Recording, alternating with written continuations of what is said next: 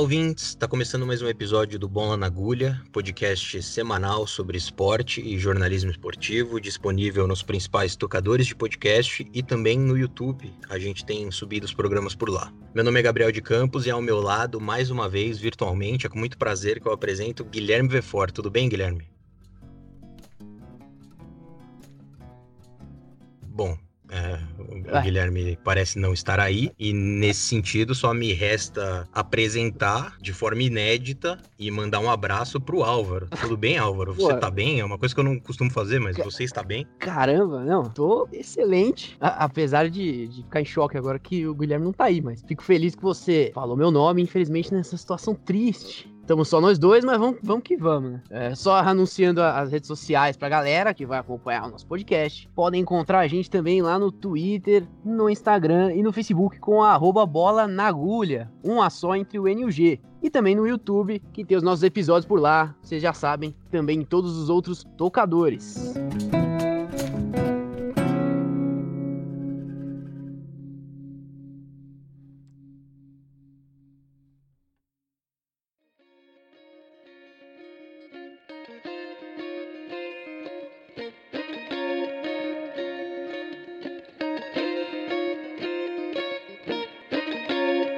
Essa semana a gente fala sobre a presença cada vez maior de grandes empresários no futebol, mais especificamente sendo proprietários ou principais acionistas de clubes. Tudo isso em especial depois da deflagração da Futebol Leaks em 2018. O assunto é pano de fundo de outro que ganhou ampla repercussão recentemente: a punição e depois despunição do Manchester City pelo fair play financeiro da UEFA. E hoje, para ajudar a gente nessa discussão, a gente recebe João Castelo Branco, correspondente dos canais ESPN na Inglaterra. Tudo bem, João? Prazer em te receber, obrigado por participar com a gente. Valeu, prazer é meu. É legal poder falar com vocês. Parabéns pelo trabalho aí. Tamo junto, vamos nessa. Vamos trocar uma ideia aqui, direto aqui Bora. da Inglaterra. Então, num primeiro momento, o Manchester City foi considerado culpado em decisão de fevereiro desse ano do Comitê de Controle Financeiro dos Clubes da UEFA por inflar artificialmente valores de patrocínios entre os anos de 2012 e 2016. A fraude estaria indicada em documentos entregues à UEFA em processo aberto após vazamento de e-mails pela revista alemã Der Spiegel. Esse vazamento é parte de um processo maior conhecido como Football Leaks, uma série de vazamentos de 2018 de documentos, e-mails, relatórios encampados por um consórcio de veículos num projeto chamado Investigações Colaborativas Europeias, traduzido para o português. É o maior vazamento da história do futebol e seu impacto no esporte ainda é cedo para medir com exatidão. A gente vai voltar a falar mais a fundo do Futebol Leaks mais para frente.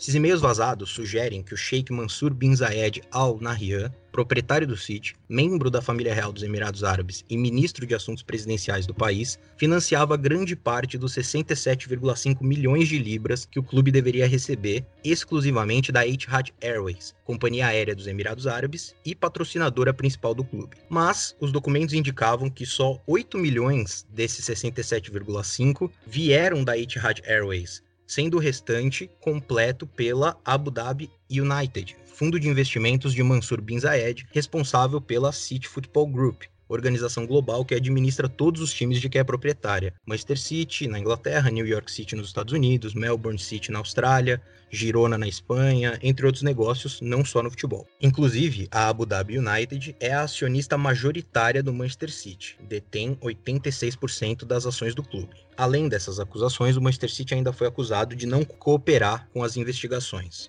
É, exatamente isso. Então, o Manchester City ele foi punido com dois anos de exclusão da Champions League, que é o principal torneio de clubes da Europa, e teve essa multa de 30 milhões de euros. Só que aí o time inglês recorreu ao CAS, que é a Corte Arbitral do Esporte, e essa corte ela reviu e alterou a pena. Então, dos dois anos fora da Champions e dos 30 milhões de euros, o time agora só vai precisar pagar 10 milhões de euros e tá liberado para jogar o principal torneio da Europa. O CAS argumentou que as provas não eram consistentes para manter a punição inicial, mas reconheceu que sim, o clube não cooperou com as investigações e por isso foi mantido os 10 milhões de pena.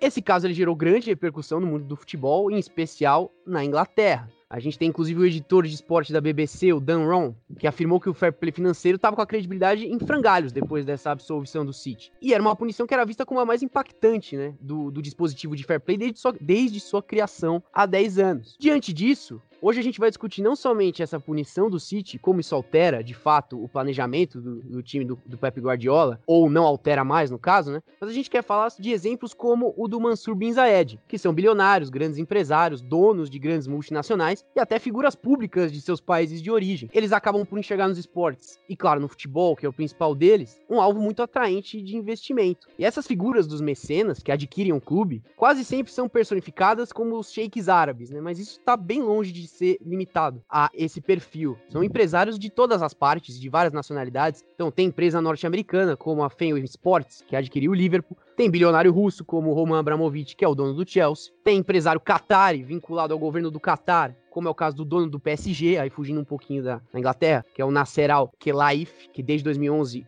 tá na frente do time francês e pagou quase 900 milhões para tirar o Neymar do Barcelona, inclusive. Muitos outros nomes. A gente não se limita somente a times gigantescos. A gente pode falar do Leicester, da Inglaterra, do Valência da Espanha. Por aí vai, essa lista é bem longa. João, desde que surgiu o fair play financeiro da UEFA há 10 anos, o caso do City foi o que gerou a maior expectativa, porque, como o Álvaro falou, seria a maior atuação do dispositivo até então. É importante lembrar como é complexo entender, principalmente para quem não é especialista, como operam esses patrocínios. Mas especificamente sobre esse caso, como foi a repercussão disso na Inglaterra, principalmente depois da anulação da maior parte da pena do Manchester City? Bom, eu acho que, como vocês já citaram aí, um jornalista da BBC, o Dan Rowan, né, falando que a credibilidade do, do fair play sofre muito, né, e da UEFA. Isso acho que é a maior consequência, porque não é a primeira vez. A gente já teve o caso do PSG, que é outro clube que claramente gastou muita grana e gastou é, muito obviamente mais do que estava ganhando, né? mais do que o seria permitido dentro das leis do Financial Fair Play, do Fair Play financeiro, mas conseguiu dar um jeito ali de dar uma pedalada ali no, no, nos cadernos fiscais e acabou não sendo punido. Foi investigado também e, e não foi punido. Esse do, do Manchester City era um, um caso, claro, que mobilizou muita atenção em toda a Europa, aqui na Inglaterra, porque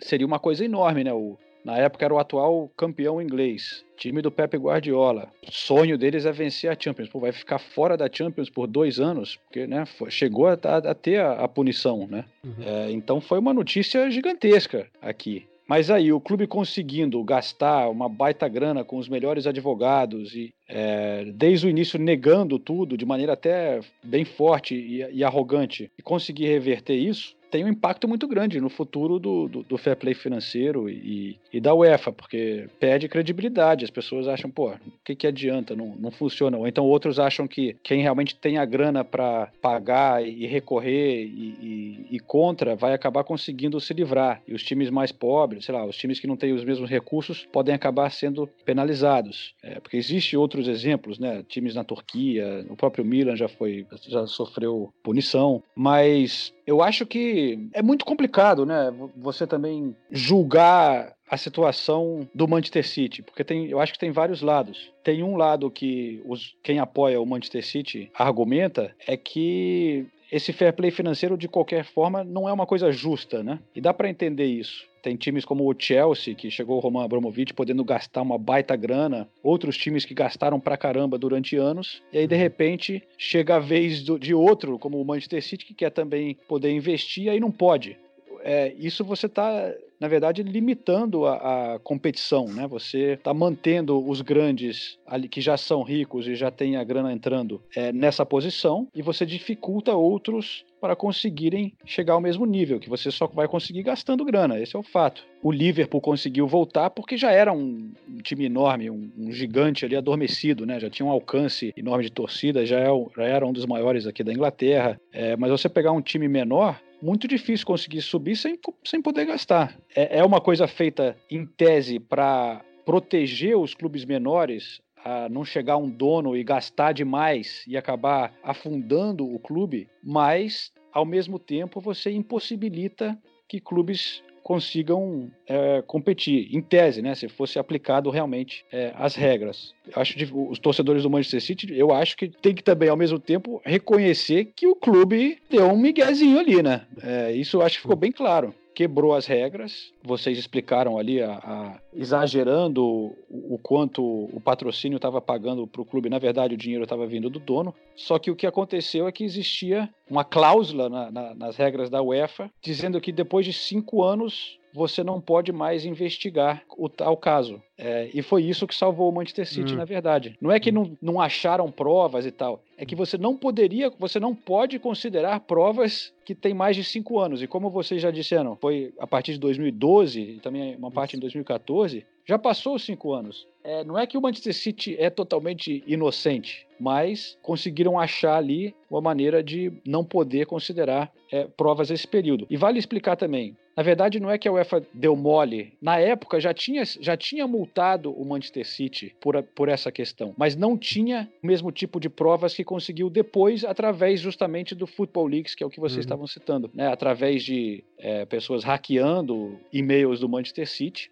conseguiu, em tese, provas de, de, que eles estavam burlando as regras naquela época. Mas isso só, foi, só aconteceu em 2018. E aí a UEFA entrou com esse processo todo. Quando finalmente chegou agora, já tinham passado cinco anos. Então é complicado, mas para mim não diz que o Manchester City é inocente, mas também não acho que o, o que o Manchester City fez, apesar de eu criticar muito, é tão diferente de muitos outros clubes pelo mundo, que tem esquemas com patrocinadores, que tem é, maneiras de conseguir dinheiro que entre indiretamente. É, então eu entendo até o Manchester City se sentir uma certa injustiça. Olha, porque só a gente vai ser punido, entendeu? Para mim é óbvio que muitos outros clubes também conseguem dar um jeito de investir e, e com questões de dinheiro vindo de, de lugares duvidosos assim. É, e a gente vai falar daqui a pouquinho um pouco mais sobre o Futebol Leaks, que foi justamente o que permitiu que essa investigação fosse realizada agora. Mas falando um pouquinho dos bastidores, você até comentou de uma postura arrogante do City. A movimentação nos bastidores e um clima pesado entre as equipes da Inglaterra, ao meu ver, não é algo de agora. Logo após o anúncio da punição, foi noticiado uma carta que foi enviada por oito dos dez primeiros clubes da Premier League, né, naquele momento na tabela, uma carta enviada à Corte Arbitral do Esporte pedindo para que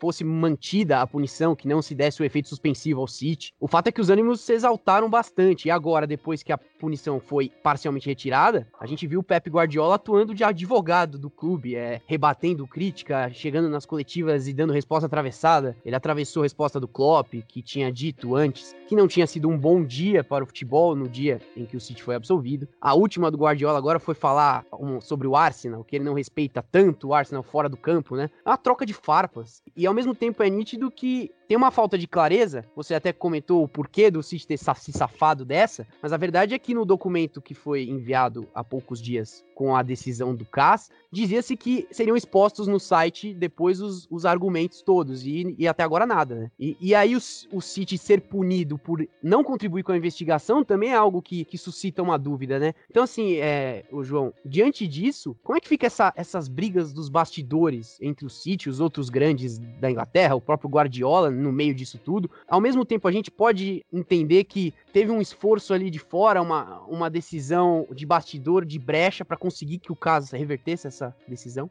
Olha, realmente ficou tenso aqui é, essa situação. Desde o início, o Manchester City já dizia que era uma, uma conspiração de, de clubes poderosos tentando derrubar o novo rico, assim, e, e, e, pressionar a UEFA. Realmente surpreendeu o Guardiola tomar essa posição, né, de, de defender tanto o clube dessa maneira, né, forte, né, com raiva e tal. Ele rebatendo você disse o Klopp falou, o Mourinho também criticou Sim. a decisão. O Arsenal sempre foi um clube que criticou também. O Wenger era um cara muito crítico, né, dessa questão do, do dinheiro e de como era, era gasto. Então, o que o, parece que aconteceu é que alguns clubes como o Arsenal pediram para acelerar a decisão para poder sair antes da, nova, da próxima Champions League. Se passasse um certo tempo, o City jogaria essa Champions League, a próxima Champions League, porque não, não daria tempo de, de mudar o, o depois que a competição já tinha sido organizada organizada. E esses clubes têm um interesse, porque se o, o City fosse punido, abria mais uma vaga na Champions para um clube inglês. Ah. Então, eu, eu acho que vem por aí. E, e o, o, Guardiola ficou bem, ficou bem bravo, né? assim, eu sinto também ao mesmo tempo a indignação de clubes como o Arsenal, por exemplo, que é um clube que sofreu muito com a chegada desse tipo de dinheiro, desse tipo de investimento aqui na Inglaterra. O Arsenal, antes da chegada do Abramovich, por exemplo, ali no, no início dos anos 2000, fim dos anos 90, o Arsenal estava muito forte, estava dominando o futebol aqui na Inglaterra junto com o Manchester United e com uma filosofia de não gastar tanto contra o, como os rivais, né? De apostar na, nos jovens, em contratações é, alternativas e desenvolver jogadores e tal. A torcida até tinha muito orgulho desse, é, dessa maneira do Arsenal ser, né? Que era diferente do Manchester United, de outros clubes e depois do Chelsea e tal. Então o Arsenal sofreu muito porque não era um clube que tinha esse tipo de investimento. Chegou o Chelsea com toda a grana é, podendo investir e passou na frente do Arsenal, começou a, a, ganhar mais títulos e tal. Depois aconteceu o mesmo com o Manchester City. Então o Arsenal já faz tempo que o Arsenal é um, um, um clube crítico, né, a isso, porque cada um defende o seu o seu lado, né? Mas, cara, é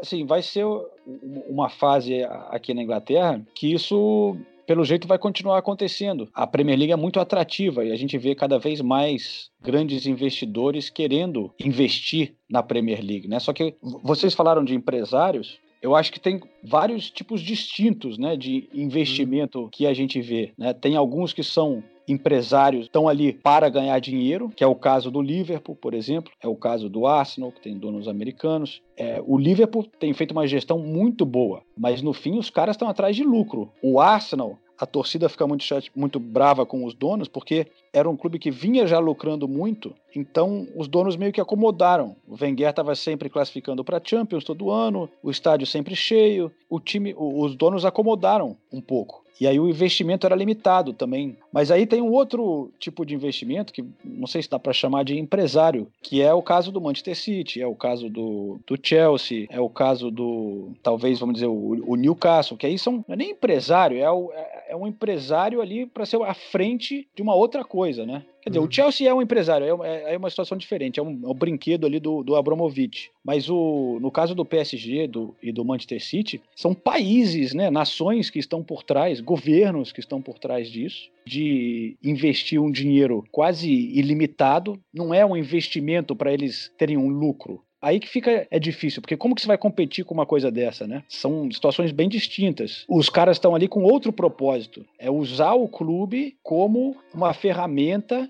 de divulgar a imagem daquele país e às vezes até ajudar a limpar a imagem daquele país ou através do investimento do clube e na região você aumentar a influência daquele país naquela nação, daquela liga de futebol. É um negócio de uma dimensão gigantesca. A gente vê o Qatar fazendo isso com o Barcelona, com o PSG, né, os patrocínios, a família real de Abu Dhabi com o, o Manchester City. Tem o caso que agora ainda está sendo avaliado pela Premier League, muito complicado e complexo, que seria da Arábia Saudita comprar o Newcastle, e aí também tem os é, várias empresas chinesas que também estão investindo muito pesado aqui no futebol inglês, caso do Wolverhampton e outros clubes, que também as pessoas ficam na dúvida se é, é uma, um investimento de, de, de uma, um empresário atrás de lucro, ou é também essa coisa de, de um país tentando ganhar influência é, numa região. Mas é um, é um, é um debate muito grande aqui na Inglaterra. O fato de que qualquer um pode chegar e comprar um clube tem causado muitos problemas. A torcida pode considerar como positiva é, do Manchester City, do Chelsea, com certeza eles estão felizes com os donos. É, muita gente critica é, da onde vem esse dinheiro ou como são esses países em termos de, ou essas pessoas em termos de direitos humanos e o que eles fazem nos próprios países ou da onde veio o dinheiro do Abramovich. Só que aí tem o outro lado que aqui na Inglaterra os caras chegam e compram um clube. É, tem vários exemplos que foram tragédias para os clubes, né? De donos que afundaram clubes. Tem o caso do Portsmouth, é, Leyton Orient, Blackpool, agora recentemente um caso bizarro do Wigan, que é um clube também muito tradicional, que uns empresários chineses vieram, compraram e depois sumiram, deixaram o clube falido. Então é um, é um risco muito grande, é quase que uma, uma loteria. Você pode dar sorte de conseguir um cara que vai botar uma baita grana, ou um empresário muito que faz uma administração muito boa como o Liverpool, ou você pode dar o azar de um cara que vai acabar com o seu clube, do nada. Ou vai roubar o clube, ou vai afundar o clube por má administração. Esse do Wigan não sabem se foi por aposta, se foi por lavagem de dinheiro, ninguém sabe direito.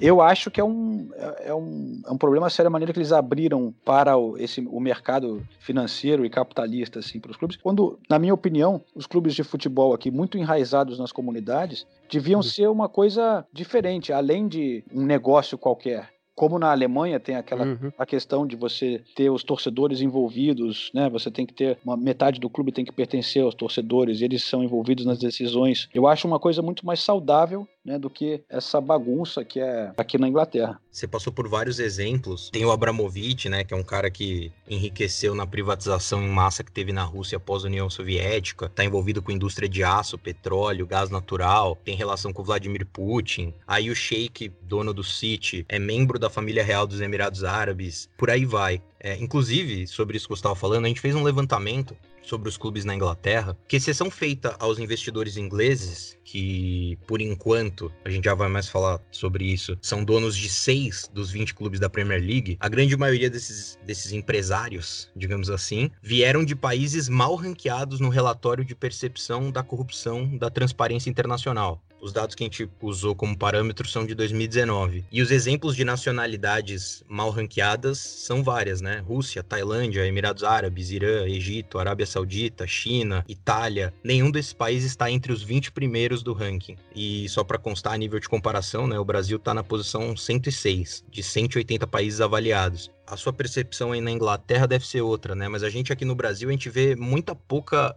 discussão sobre exatamente o que você estava falando, de onde vem esse dinheiro, né? De onde vem esses caras, de onde vem esses milionários e por que que eles começam a do nada investir no futebol e toneladas de dinheiros, né? É, cara, é. Então, sem dúvida, aqui é uma é uma bagunça. Ele, existe um processo para a Premier League aprovar, para ver quem são os caras, mas é muito fraco. Tanto que a gente já viu vários exemplos que, como eu citei, que, que deram errado. O próprio Manchester City tem o clássico exemplo do, dos donos antes de, dos atuais. O dono era o, o, primeiro-ministro da Tailândia, que no país dele estava sendo investigado por corrupção e abusos de direitos humanos. E chegou aqui e comprou o clube, o clube que tinha ganhado um estádio por, pelo, por, por uns jogos né, de, chama de Commonwealth Games. O estádio foi feito pela prefeitura da cidade e deram para o clube. O dono tailandês se aproveitou dessa situação e depois vendeu o clube por uma, um lucro enorme um cara que porra, era perseguido no país dele e pôde vir aqui comprar o dinheiro. Eu acho isso um absurdo. Uhum. Uma, uma competição do tamanho da Premier League, clubes desse tamanho serem usados dessa maneira, eu acho errado. Mas é muito difícil você controlar, né? E ao mesmo tempo também tem muito realmente empresário que vem para ganhar dinheiro, né? Tem o exemplo também do Manchester United, que os caras lá são putos com, com os donos. Porque o que eles fizeram foi um absurdo. E, de novo, como que eles conseguem fazer uma coisa dessa? Os Glazers, lá, a família Glazer,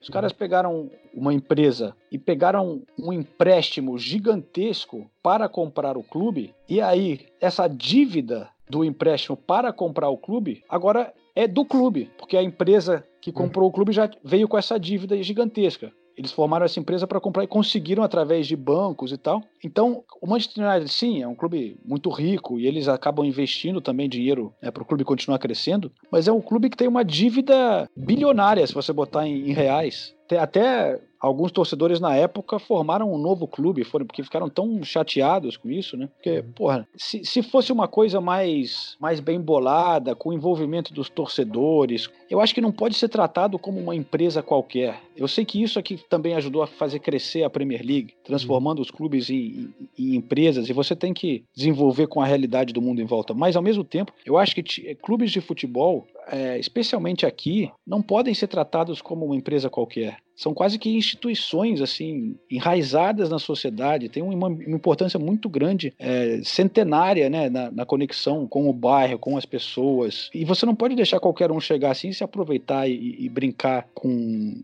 uma coisa tão, tão importante para a sociedade, né? É a realidade, é assim que é, mas eu acho que é uma coisa que realmente devia ser é, avaliada assim e, e, alterada para o bem do futebol e para o bem do, do, dos torcedores, da torcida.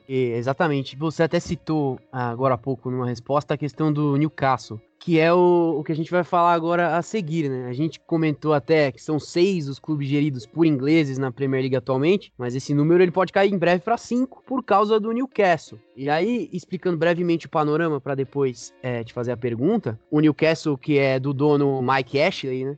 Ele vem de temporadas um pouco frustrantes, teve dois rebaixamentos é, recentes. Nesse ano tá na 13ª colocação e a equipe foi colocada à venda pelo Mike Ashley em 2017. Né? Há cerca de dois meses começou a ser noticiado que o príncipe da Arábia Saudita, Mohammed bin Salman, estaria interessado em adquirir o clube.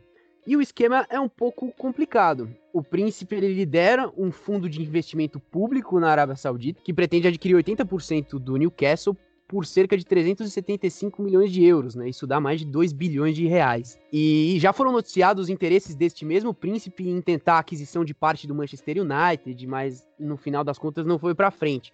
Só que, especificamente falando desse caso do Newcastle, as polêmicas são ainda maiores. Né? Primeiramente, teve uma questão com direitos de televisão na Arábia Saudita. Foi concluído pela Organização Mundial do Comércio que estava tendo pirataria com as transmissões televisivas da Premier League lá na Arábia. É uma questão complexa também de uma denúncia que veio de uma emissora do Catar. Catar e Arábia não tem uma boa relação. Teve isso. E aí o governo inglês, o governo britânico até cogitou intervir na negociação por causa desse, dessa questão. E uma coisa que é um pouco mais grave do que isso é que a figura do príncipe Mohammed bin Salman, ela não é só controversa, né? Ele é um e ele não é só um magnata mais um magnata in, interessado em investir no futebol. Ele é uma peça-chave atualmente da geopolítica global, inclusive sendo acusado por muitos de ser um criminoso de guerra. E essa principal acusação remete ao assassinato e esquartejamento de um jornalista em 2018, o jornalista árabe Jamal Khashoggi, que foi morto dentro do consulado da Arábia lá na Turquia.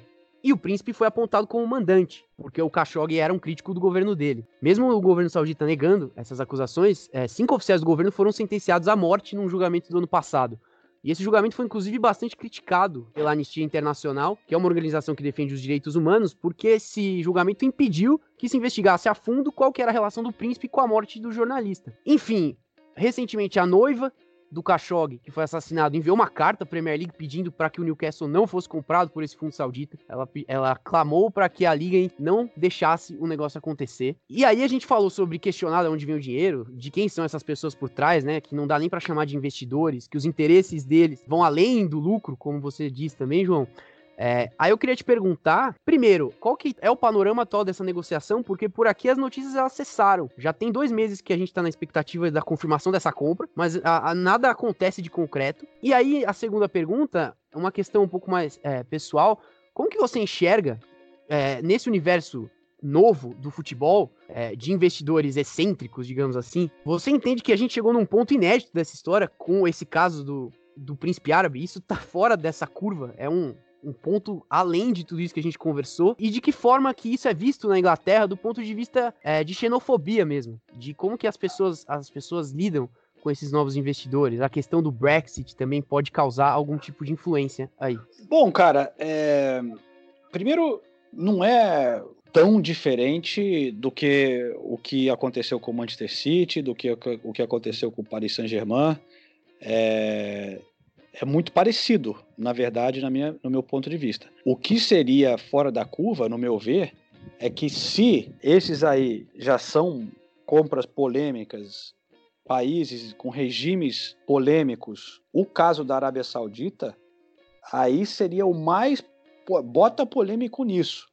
Uhum. Porque de todos esses regimes é, e líderes e empresários que a gente pode questionar de onde vem o dinheiro, de não sei o quê, esse aí é o pior de todos.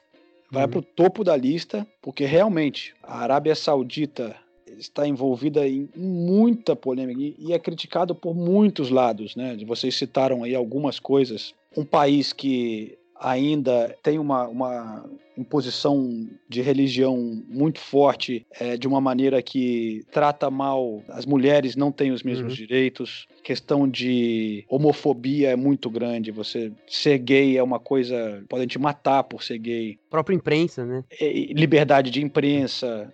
É, a maneira que tratam trabalhadores e a própria população, enfim, uma série de, de problemas com o país que a pessoa pode estar ouvindo e falar, não, mas e daí? Problema lá desse país. Sim, tudo bem. Mas aí você vai é, deixar esse país pegar todo o dinheiro lá do petróleo e comprar um clube na Inglaterra, você está se envolvendo com esse país, né? Assim, eu, eu estive na, na Arábia Saudita e eu vi um outro lado da questão. Não é só o que esses países têm feito para limpar a imagem do país e ter mais influência através do esporte, né? Teve até aquele clássico Brasil e Argentina que hum. foi lá, né, na Arábia Saudita. Exatamente, por isso que eu fui para lá. Hum. Mas o que eu ia falar é que uma coisa que eu vi lá chamou muita atenção é como o príncipe usa também essas imagens dele indo conversar com outros líderes, ele viajando pelo mundo, fazendo acordos, porque todo mundo aceita o dinheiro deles, né? Tem, eles são acusados de várias coisas, terrorismo, tudo, mas como eles têm tanta grana, todo mundo abre as pernas para os caras. E aí foram recebidos aqui pela rainha, pelo governo, nos Estados Unidos, em todos os lugares. Tem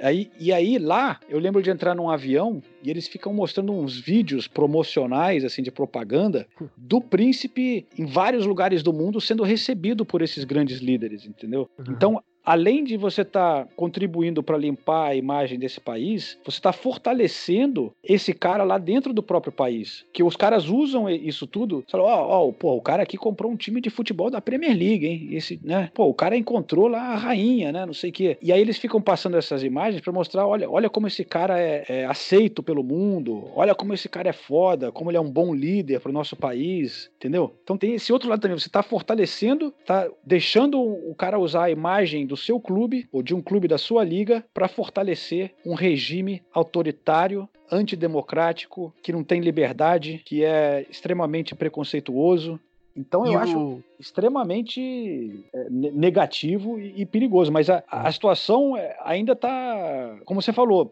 meio que parou de sair ah. notícias sobre isso. Ainda está sendo avaliado pela Premier League.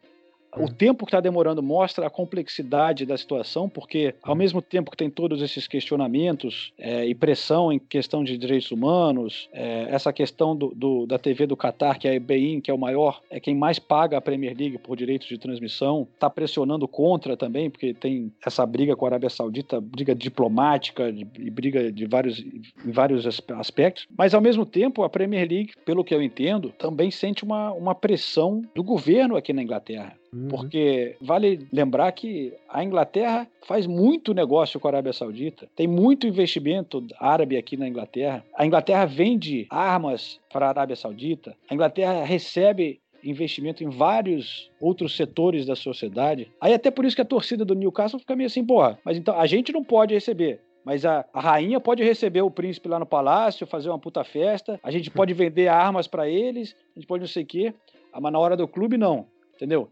Então, hum. entendo a frustração dos caras. Para eles é, é uma loteria. Pô, vai chegar o cara aqui botar dinheiro na cidade, botar dinheiro no clube. É, a gente vai virar um clube grande de novo e se livrar do Mike Ashley, que é um dos piores donos aqui da Inglaterra, né? Um cara terrível que, através de uhum. outras empresas que ele tem também, trata mal os trabalhadores, não paga nem o salário mínimo. É um cara muito detestado e polêmico aqui na Inglaterra. É, e para caminhar para o final já, João, a gente estava falando do Futebol Leaks e você até citou, né, que foi uma foi um hackeamento em massa de informações. E aí o consórcio de veículos em que a Der Spiegel faz parte teria acesso a essas informações mediante um portal que teria obtido por hackeamento todos esses dados. Uh, um, um, dos participantes desse portal até teve a sua identidade revelada, né? O português Rui Pinto, que inclusive está em, em, prisão preventiva por violação de correspondência, crimes de acesso ilegítimo, enfim, ele está sendo acusado de mais de 140 crimes. Mas o fato é que, assim como esse vazamento pode deu início a investigações em relação ao Manchester City, ele pode se expandir a outros clubes. É, é, difícil medir ainda o quanto isso pode influenciar. E você falou sobre o fair play financeiro. O que, que você acha mais provável nesse contexto de futebol leaks? pela perspectiva do, do, fair play financeiro, você acha que é mais provável que uma atuação mais enfática do fair play desestimule esses grandes magnatas, bilionários a investir no futebol? Ou a tendência é a contrária, do fair play financeiro afrouxar para não causar esse tipo de repercussão? É que eu acho que são coisas diferentes. A questão do, do financial fair play não é o que impede o, o príncipe árabe a ser dono do Newcastle, né? E, e, e permite o cara do Leicester. Aí é outra coisa, é, é a Premier League tentando decidir aqui se se seriam donos aceitáveis ou não dentro hum. da, dos parâmetros que eles têm. O Financial Fair Play, em tese, limitaria o quanto o cara pode gastar quando ele assumir o clube. Então,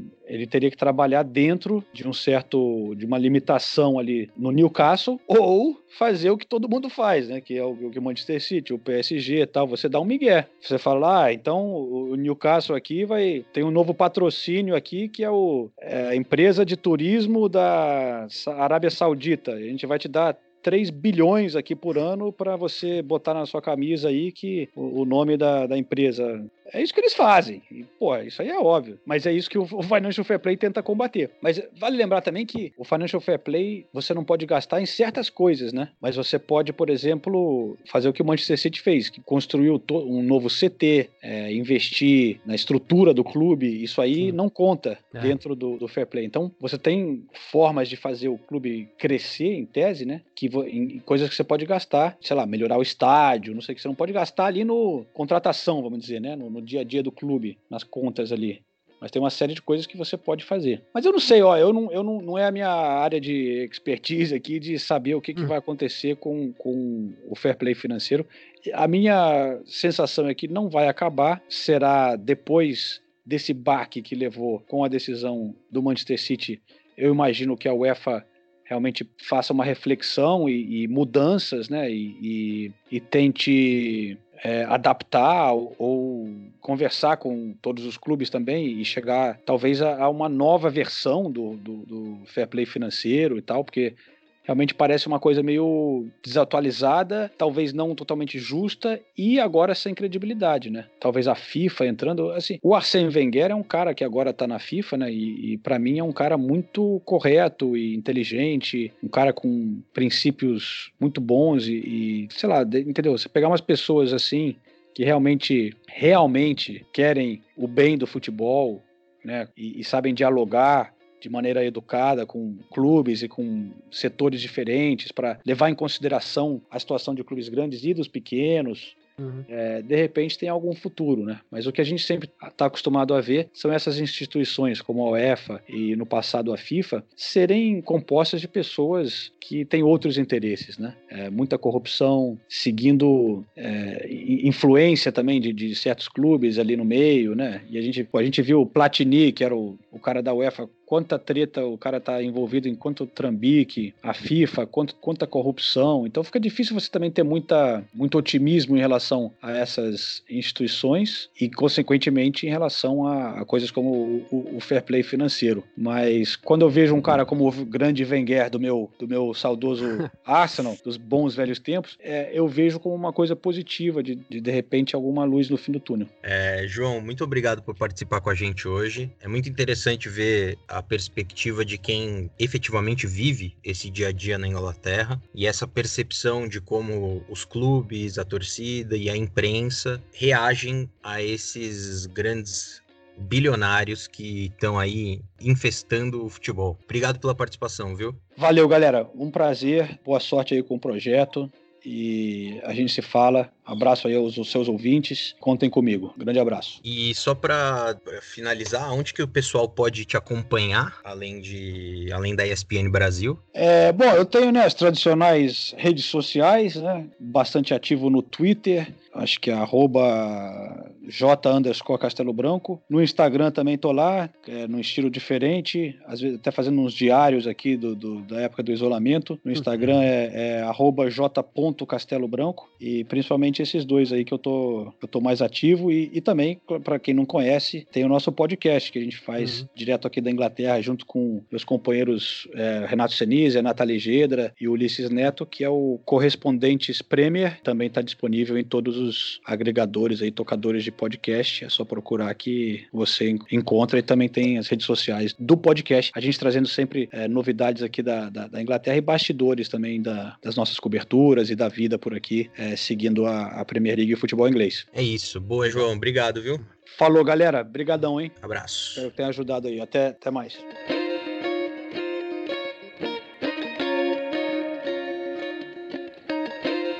Bom, e já que o Guilherme Vefor não compareceu ao horário estipulado da gravação, fica comigo a incumbência de anunciar o nosso bloco do Twitter, né? Aquela, aquele monitoramento que a gente faz toda semana do que se falou sobre esporte na rede social. Como o programa hoje com o João Castelo rendeu bastante, a gente vai falar rapidinho de um assunto que aconteceu ontem, na verdade. Foi uma hashtag que subiu, somos todos Casa Grande, né, em referência ao comentarista, ex-jogador, hoje comentarista da Globo. É, e rapidamente, como o Álvaro falou, essa semana retornou o futebol paulista, e o futebol paulista é transmitido pela Rede Globo. E a hashtag Somos Todos Casa Grande entra na esteira de toda a repercussão que tem dado a disputa entre flamenguistas na rede social e a TV Globo. O Casagrande teria dito que estava com saudade de transmitir, de comentar os jogos do campeonato, que estava com saudade de voltar a comentar na televisão. E os torcedores flamenguistas, que têm uma memória muito aguçada, eles criticaram o Casagrande falando: pô, mas há algumas semanas você meteu o pau no Flamengo, meteu o pau no Rodolfo Landim, presidente do clube, dizendo que não deveria voltar ao campeonato, que esse esforço para voltar ao campeonato ele era inconsequente, ele era desnecessário. E aí, claro, daquela forma amistosa que boa parte da torcida do Flamengo faz no Twitter, eles começaram a cair matando no Casagrande e começaram a criticar pra cacete o Casagrande, falar que ele tava sendo incoerente, só que as críticas começaram a crescer e foram para um lado pessoal. Começaram a falar que ele era drogado, que é uma crítica que sempre aparece sobre o Casagrande. Começaram a falar que ele tava sendo imparcial de propósito, porque ele não gosta do Rio de Janeiro ou porque ele gosta dos times de São Paulo. Enfim, toda essa mobilização saudável da, da torcida do Flamengo gerou essa contra-resposta, que é essa hashtag Somos Todos Casagrande, que foi muito repercutida por apoiadores do Casagrande, dizendo que, justamente defendendo o comentarista desses ataques pessoais, dizendo: olha, você pode discordar do Casagrande, mas você não pode ficar falando que ele é um drogado. Enfim, mais uma vez, uma parte da torcida do Flamengo, enraivecida na, nas redes sociais, promoveu uma outra hashtag de sucesso aí que deve ser um troféu para eles comemorarem aí, tá toda semana no Twitter xingando ou agredindo alguém.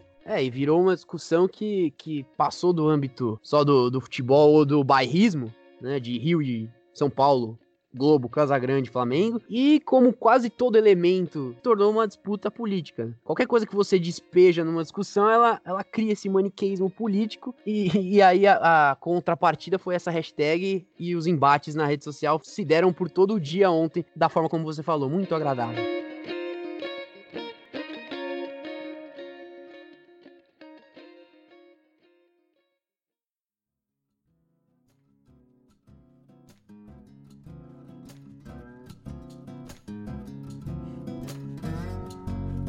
Bom, e o Bola na Agulha de hoje vai ficando por aqui. Como não pôde ser uma alegria imensa eu chamar o Guilherme, é uma alegria boa poder chamar o Álvaro e Ah, agradecer o Álvaro. e agradecer o Álvaro pela participação. Obrigado, Álvaro. Um abraço aí, que você continue essa jornada brilhante no Bola na Agulha. Muito obrigado. É, imagino que os ouvintes estejam um pouco chocados com a ausência do Guilherme e a gente se coloca na mesma posição. A gente não tem notícias, não sabe de fato o que aconteceu para ele não estar aqui nesse horário. Então nos resta orações, talvez, todo tipo de energia positiva. É, um abraço aí pro Gabriel que hoje não estava tão animado sem a presença do fiel escudeiro aqui da, do Bola na Agulha. E é isso aí, até semana que vem. Um abraço. E só para lembrar os ouvintes antes de terminar, arroba Bola na Agulha no Twitter, Facebook, Instagram e seguir o Bola na Agulha também no YouTube, porque a gente tem subido os episódios por lá. Obrigado a todo mundo que ouviu, até semana que vem. Obrigado, Guilherme, onde quer que você esteja. Um abraço. Amém.